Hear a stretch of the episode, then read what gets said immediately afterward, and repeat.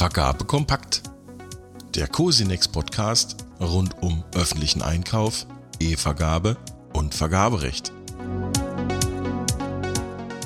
Herzlich willkommen zur Januarausgabe von Vergabe kompakt, der monatlichen Kurzzusammenfassung der Beiträge aus dem Cosinex Blog. Wie immer blicken wir auf die wichtigsten Meldungen aus Vergaberecht und öffentlicher Beschaffung. Alle Meldungen aus Vergabe Kompakt gibt es zum Nachlesen auf blog.cosinex.de. Ich bin Wolf Witte, Redakteur des Cosinex Blog und Ihr Host hier bei Vergabe Kompakt. Ausblick. In fast schon bester Tradition beginnen wir das Jahr im Cosinex-Blog mit einer vergaberechtlichen Vorausschau auf die kommenden zwölf Monate.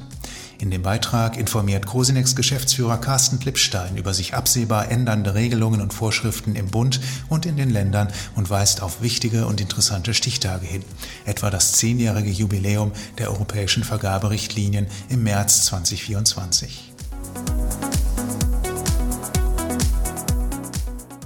Wertungsmethoden die Vergabekammer des Bundes hat eine bestimmte Nutzung des Medians in der Angebotswertung für vergaberechtswidrig erklärt.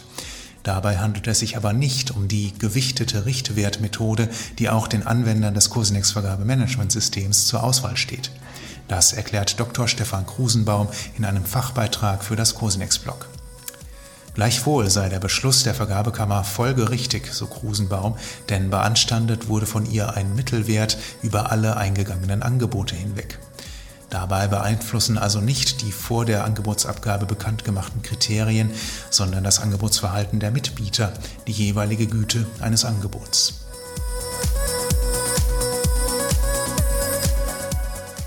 Vergaberecht einen weiteren Beschluss der Vergabekammer des Bundes stellt Cosinex-Syndikus Norbert Dippel vor.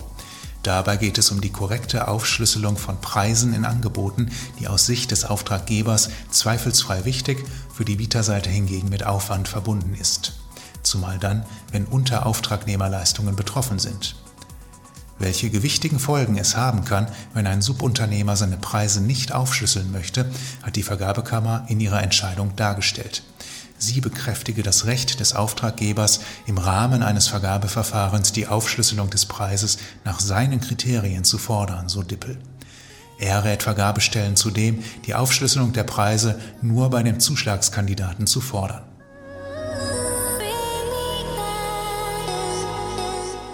Europa. War die Vergaberechtsreform von 2014 ohne nachweisbare Wirkung? Zu diesem Schluss kommt der Europäische Rechnungshof in einem Sonderbericht, der im Dezember 2023 erschienen ist. So sei der Wettbewerb bei der Vergabe öffentlicher Aufträge über Bauleistungen, Waren und Dienstleistungen im EU-Binnenmarkt in den Jahren von 2011 bis 2020 zurückgegangen. Die Zahl der Verfahren mit nur einem Bieter sei insgesamt erheblich gestiegen. Ferner bemängelte der Rechnungshof, dass Aufträge in den meisten Mitgliedstaaten in großem Umfang direkt vergeben würden. Eine grenzübergreifende Auftragsvergabe zwischen den Mitgliedstaaten erfolge überdies nur in begrenztem Maße. Der Rechnungshof fordert die Kommission unter anderem auf, die Ziele bei der Vergabe öffentlicher Aufträge klar festzulegen und zu priorisieren, sowie Lücken bei den über die Vergabe öffentlicher Aufträge erhobenen Daten zu schließen.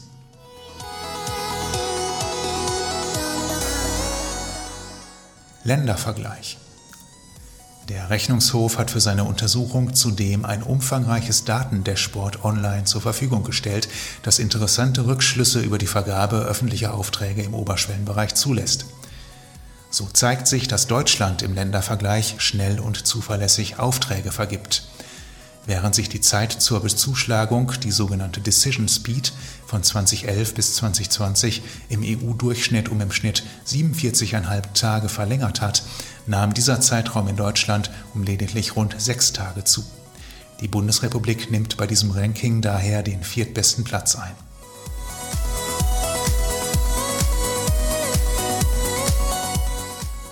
Beschaffung von Innovation. Als nach eigenen Angaben erste Verwaltung in Deutschland erleichtert die Freie und Hansestadt Hamburg die Erprobung neuer Technologien in der Verwaltung. Eine entsprechende Experimentierklausel findet sich nun in der hamburgischen Vergaberichtlinie. Die Klausel gilt bis zu einem Auftragswert von 100.000 Euro und ist seit dem 1. Januar 2024 in Kraft. Im Zuge dessen wurde außerdem eine sogenannte Venture Client Einheit namens GovTech HH eingerichtet, die bei der Beschaffung innovativer Lösungen unterstützt. In einem Interview für das Cosinex-Blog mit dem Projektleiter der zuständigen Einheit Paolo Kalkhake und dem Gründer und CEO von GovMind, Manuel Kilian, sprechen wir über das neue Instrument.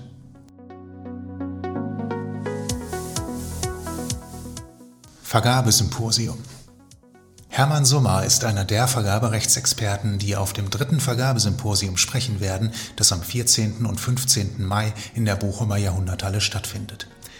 Im Interview mit dem Cosinex-Blog gibt der ehemalige Richter am Oberlandesgericht einen Ausblick auf sein Thema, nämlich unausrottbare Irrtümer der Auftraggeber. Diese Irrtümer seien nach wie vor weit verbreitet, so Summer, der auch Beispiele für ihre möglichen Folgen gibt. Und das war die Januarausgabe von Vergabe Kompakt. Über unseren E-Mail-Benachrichtigungsdienst können Sie sich übrigens über neue Beiträge direkt nach Erscheinen informieren lassen. Anmelden können Sie sich über blog.cosinex.de slash Benachrichtigungsdienst. Bis zum nächsten Mal.